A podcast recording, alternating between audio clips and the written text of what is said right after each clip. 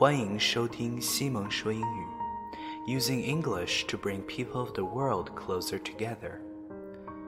常待在一个地方，我们会以为身边的就是整个世界，我们的世界会变得越来越小。这里，Simon 用英语为你打开另一个世界。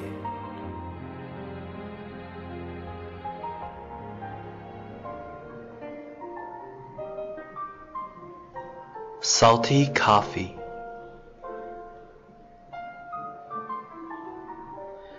He met her at a party. She was outstanding.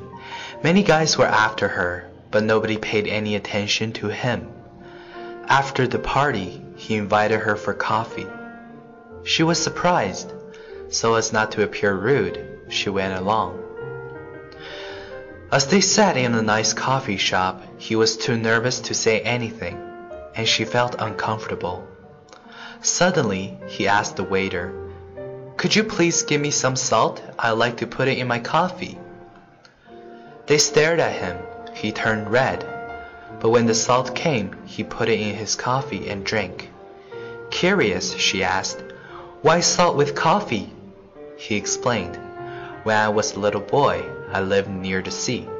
I liked playing on the sea.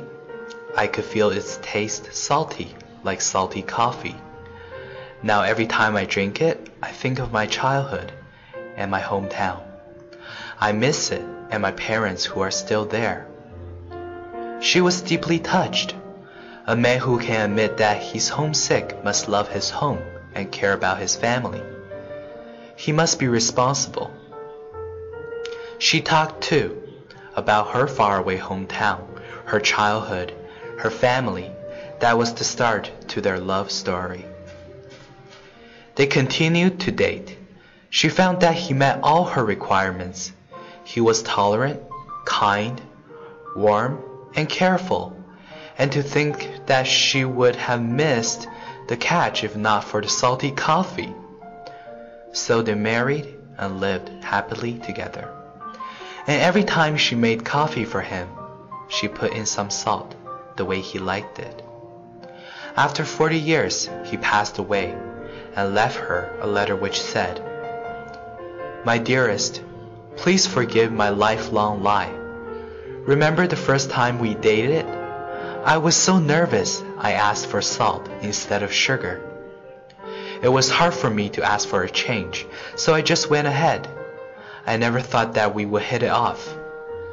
Many times I tried to tell you the truth, but I was afraid that it would ruin everything. Sweetheart, I don't exactly like salty coffee, but as it matters so much to you, I've learned to enjoy it. Having you with me was my greatest happiness.